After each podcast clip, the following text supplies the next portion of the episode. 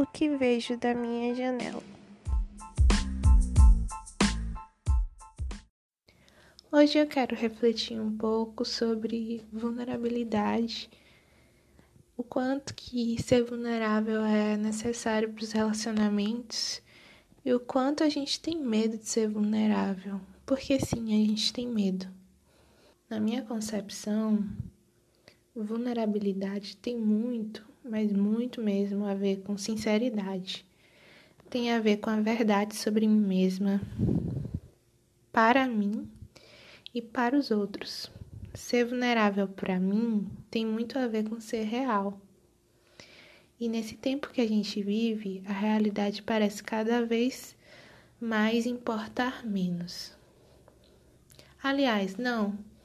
A realidade continua importante. Tem muita gente sentindo falta do real.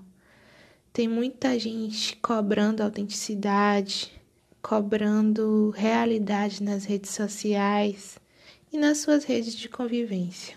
Mas o que impacta e faz pouco ou nenhum sentido é que a gente cobra do outro essa autenticidade, mas a gente não aplica essa cobrança à nossa própria vida.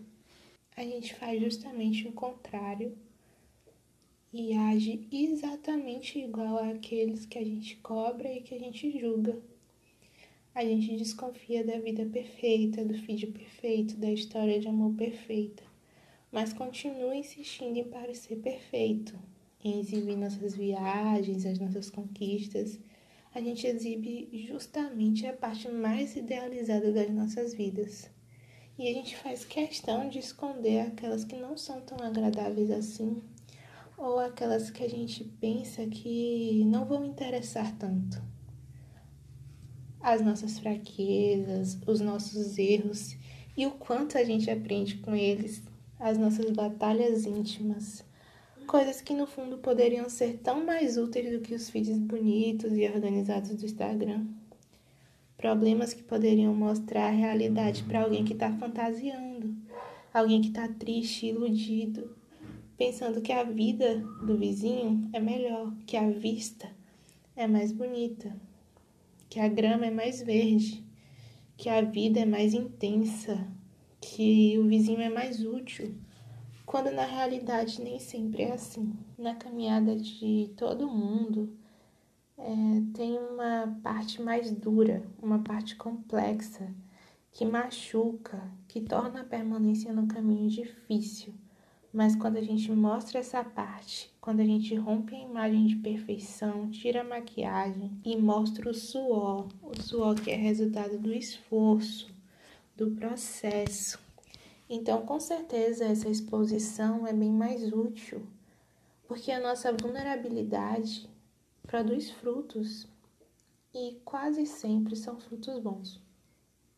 Mas a gente tem medo de fazer isso. Eu sei porque tantas vezes eu penso em me abrir, em expor minhas fragilidades, falar não só das minhas vitórias, mas também dos processos, das lutas, e daí eu penso duas, três, quatro vezes antes de fazer isso porque eu tenho medo do que quem ouvir vai pensar, tenho medo dos julgamentos, das opiniões. Será que vale a pena mesmo ser vulnerável? Será que vale a pena abrir meu coração, contar os meus sonhos, contar sobre os meus desafios, sobre os problemas, sobre as crises, as angústias, os temores? Será que vale a pena? Eu ainda tenho vinte e poucos anos e com certeza não aprendi tudo que a vida tem para me ensinar eu ainda tenho que lutar contra esse medo de expor as minhas fragilidades. E mesmo que eu tenha me arrependido algumas vezes de ter feito isso, mesmo que algumas vezes eu tenha me sentido exposta, vale a pena. Vale a pena quando isso é feito de um modo genuíno. Vale a pena na construção de relacionamentos sólidos. Um dos meus melhores amigos eu conheci expondo algo que eu tinha vergonha. Ele expôs a vergonha dele também. E então ficamos amigos. Tão diferentes, mas profundamente ligados justamente pelas nossas fragilidades em comum. Vale a pena manter laços profundos E vale a pena expor essas fragilidades para apertar aqueles laços que um dia foram profundos, mas hoje já não são tanto. Vale a pena ser você, com todas as suas faces, as suas vitórias, as suas derrotas, suas belezas e suas feiuras. Vale a pena ser real com você, com os outros. Ser vulnerável exige muita coragem. Valeu a pena ser corajosa e abrir meu coração aqui e agora.